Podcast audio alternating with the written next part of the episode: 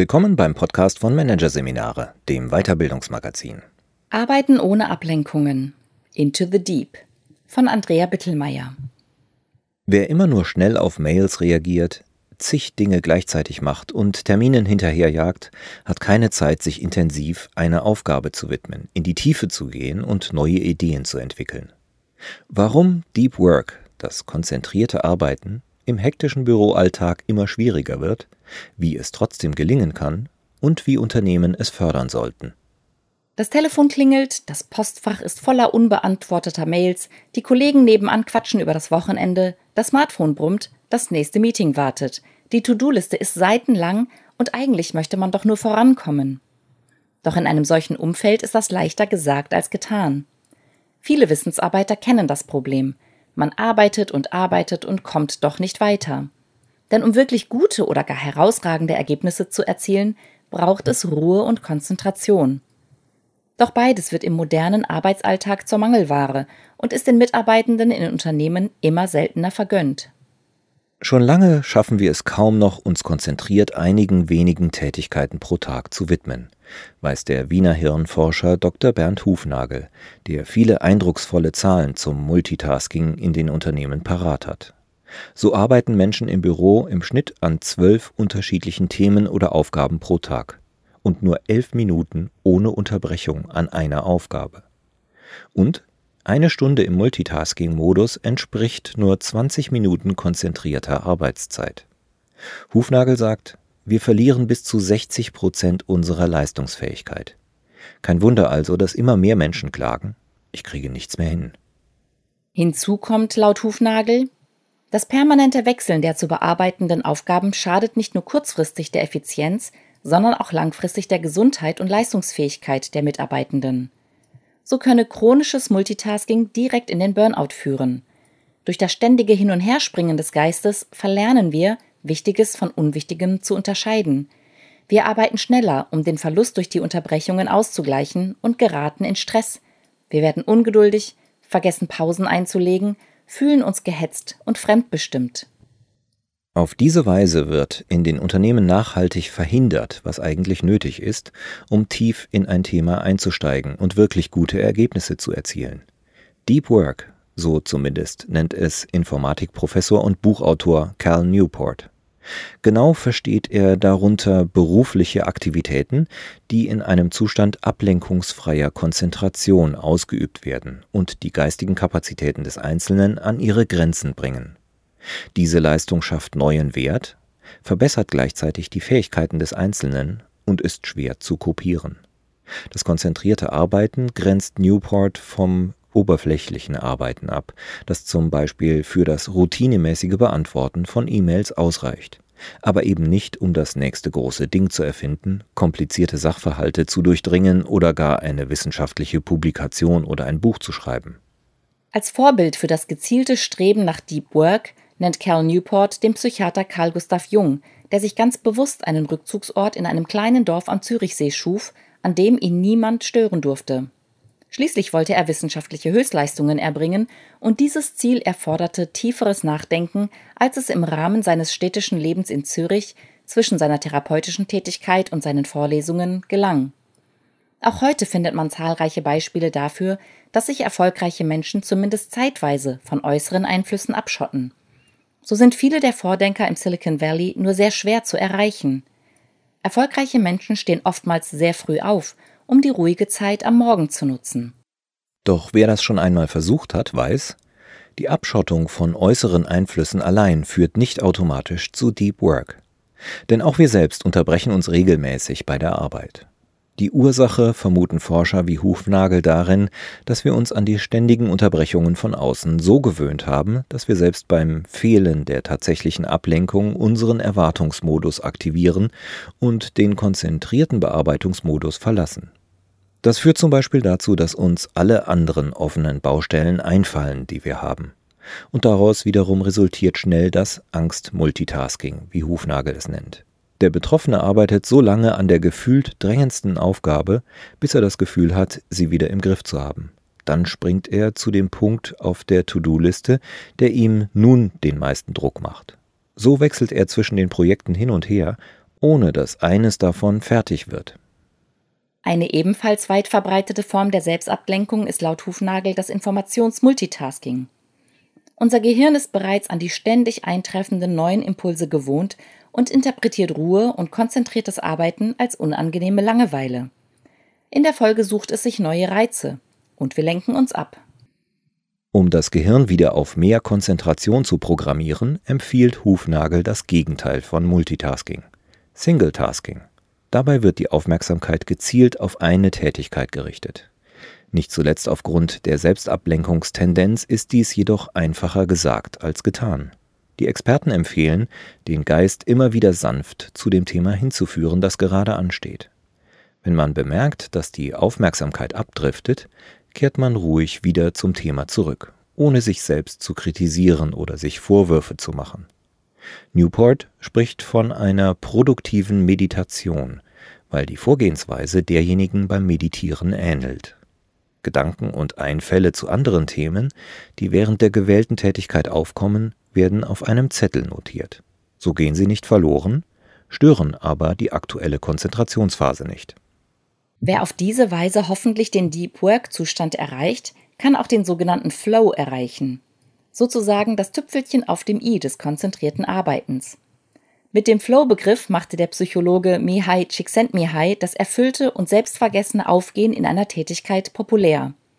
Damit beschreibt er einen Schaffens- und Tätigkeitsrausch, in dem wir hochkonzentriert sind, Details deutlicher als sonst registrieren und andere Dinge wie unser körperliches Befinden oder Sorgen und Nöte eher ausblenden. Alles geht leichter von der Hand. Wir haben unser Tun vollkommen im Griff, ganz anders als etwa beim chaotischen Treiben im Büro, wenn immer neue, unvorhergesehene Aufgaben über uns hereinbrechen, erklärt Corinna Pfeiffer, Juniorprofessorin für angewandte Psychologie in Arbeit, Gesundheit und Entwicklung an der Ruhr-Universität Bochum. Und auch beim Flow sind sich die Experten einig. Ob Statistikklausur oder Laufwettbewerb, wer bei der Vorbereitung häufiger in diesen Zustand kommt, erzielt die besseren Resultate und ist oft zu außergewöhnlichen Leistungen fähig. Pfeiffer sagt, Flow fühlt sich gut an und fördert unsere Motivation zu üben, was unsere Fähigkeiten nachhaltig und fast wie von selbst steigert. Das wiederum erhöht die Chance, dass wir schwierige Herausforderungen engagierter angehen und diese dann auch meistern. Doch gerade der Flow-Zustand ist nicht leicht zu erreichen.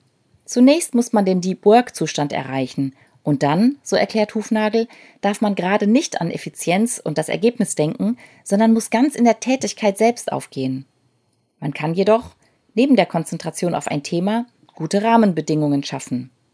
Am Vormittag, ab etwa einer Stunde nach dem Aufstehen, sind die Voraussetzungen am besten, um in den Flow zu kommen, weiß Pfeiffer.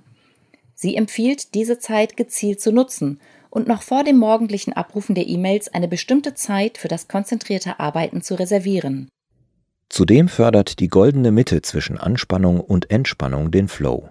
Hier können auch körperliche Bewegung und Atemübungen helfen, den Geist in die richtige Richtung zu lenken. So kann je nach Bedarf ein Spaziergang anregend wirken und tiefe Atmung beruhigend.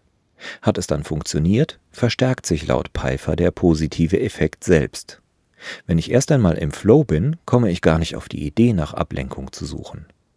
Ebenfalls eine gute Nachricht, Wer regelmäßig in den Flow kommt, findet den Weg in das selbstvergessene Tun leichter. Nicht zuletzt hilft natürlich auch eine gute Terminplanung, mit der sich die Verfechter von Deep Work intensiv beschäftigen. Zu ihnen gehört auch Leo Babauta, der bereits vor einigen Jahren als erfolgreicher Lifehacker von sich reden gemacht hat. Der sechsfache Vater, der mit schlauem Zeitmanagement Stück für Stück sein Leben umgekrempelt hat, legt großen Wert auf den Fokus, der in unserer lauten, von Ablenkungen geprägten Welt nur schwer zu finden ist. Babautas zentraler Tipp? Pro Tag nur die wichtigsten Aufgaben auszuwählen, auch wenn die To-Do-Liste sehr lang ist. Idealerweise sollten es nicht mehr als drei sein. Nun gilt es, nichts anderes zu tun, bis der erste Punkt auf der Tagesliste erledigt ist. Dann folgen der zweite und dritte. Anschließend, so Babauta weiter, ist dann noch Zeit für E-Mails, Papierkram und Routineaufgaben. Wichtig ist ihm, dass der Tagesplan nicht in Stein gemeißelt ist. Wird er durch aktuelle Ereignisse über den Haufen geworfen, wird einfach neu geplant. Der springende Punkt ist nämlich auch hier. genau zu wissen, auf was man sich in den nächsten Minuten bzw. Stunden konzentrieren will. Andernfalls passiert es nämlich schon wieder. Der getriebene Geist springt hin und her. Aber auch solch leichtfüßig formulierte Tipps helfen nur, wenn man sie befolgt. So erklärt Hufnagel, dass selbst die vielleicht simpelste Maßnahme gegen Ablenkung und Multitasking längst nicht von allen Mitarbeitern ergriffen wird.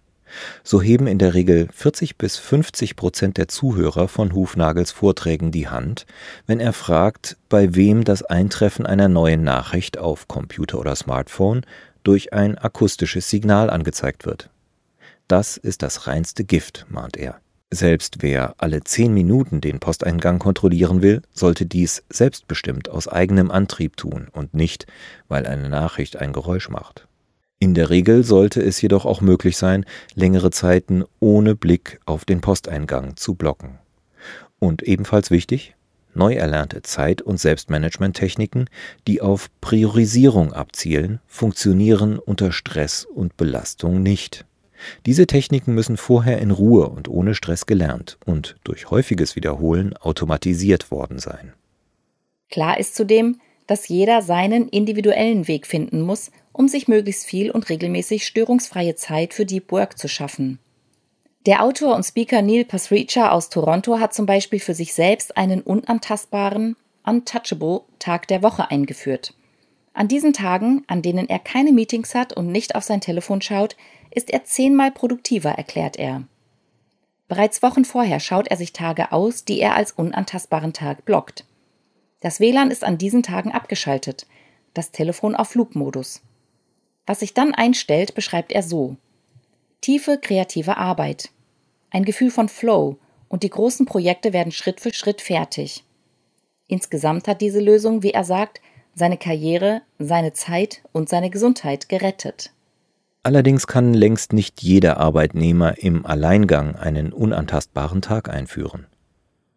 Und auch insgesamt kann Deep Work nur gelingen, wenn die Unternehmen ihre Mitarbeitenden beim konzentrierten Arbeiten unterstützen. Das bedeutet, bei der Einrichtung von Großraumbüros müssen sie ausreichend Ruhebereiche schaffen, in denen das konzentrierte Arbeiten möglich ist. Zudem müssen sie zulassen, dass Mitarbeitende ihren Kollegen signalisieren können, dass sie gerade nicht gestört werden wollen, sei es durch ein Schild an der Tür oder eine rote Ampel auf dem Schreibtisch. Und um wirklich etwas zu ändern, reicht es nicht, derartige Spielregeln auf dem Papier zu formulieren. Die Führungskraft muss auch mit gutem Beispiel vorangehen. Nur wenn auch sie sich selbst zeitweise zurückzieht und die Konzentrationsphasen ihrer Mitarbeiter schützt, ist die Botschaft glaubwürdig und fühlen sich die Mitarbeiter auch tatsächlich dazu ermutigt. Sonst befürchten sie, dass Verhaltensweisen wie temporäre Abschottung und Rückzug falsch gedeutet werden und in ihrem Unternehmen nicht erwünscht sind. Ebenfalls in der Verantwortung von Führungskräften und Unternehmen liegt es, dass die Mitarbeiter nicht hoffnungslos überlastet sind. So kennt Claudia Simon, Geschäftsführerin der Unternehmensberatung Vistem in Heppenheim, als Expertin für Projektmanagement das Problem mit dem Multitasking nur zu gut. Sie sagt, Firmen müssen darauf achten, dass ihre Mitarbeiter nicht zu viele Projekte auf dem Tisch haben. Da helfe einzig und allein Prioritäten zu setzen. Es ist ja gut, viele Aufträge zu haben, aber in der Regel sind die Ressourcen zu knapp. Die Kunst ist es, den Work in Process so zu reduzieren, dass die Mitarbeiter ihren Job möglichst ohne Multitasking machen können, erklärt die Beraterin. Oftmals bedeutet dies, Projekte nicht sofort starten zu können oder einem Kunden einen späteren Fertigstellungstermin nennen zu müssen.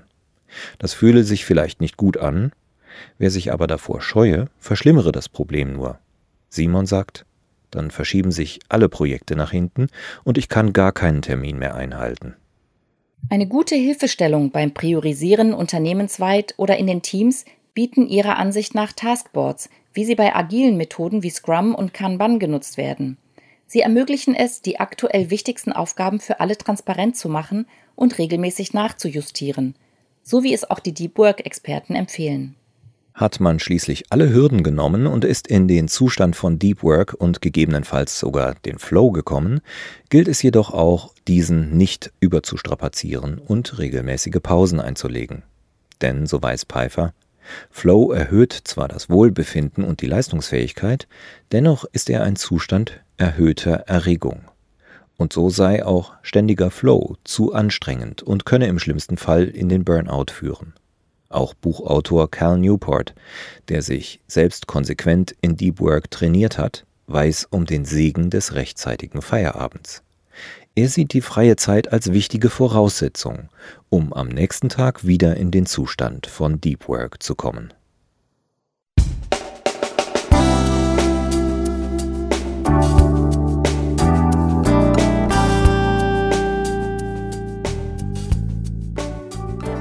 Sie hatten den Artikel Arbeiten ohne Ablenkungen Into the Deep von Andrea Bittelmeier aus der Ausgabe Dezember 2019 von Managerseminare, produziert von Voiceletter.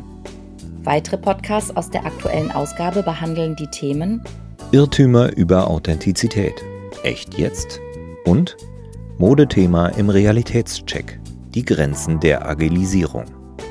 Weitere interessante Inhalte finden Sie auf der Homepage unter managerseminare.de und im Newsblog unter managerseminare.de/blog.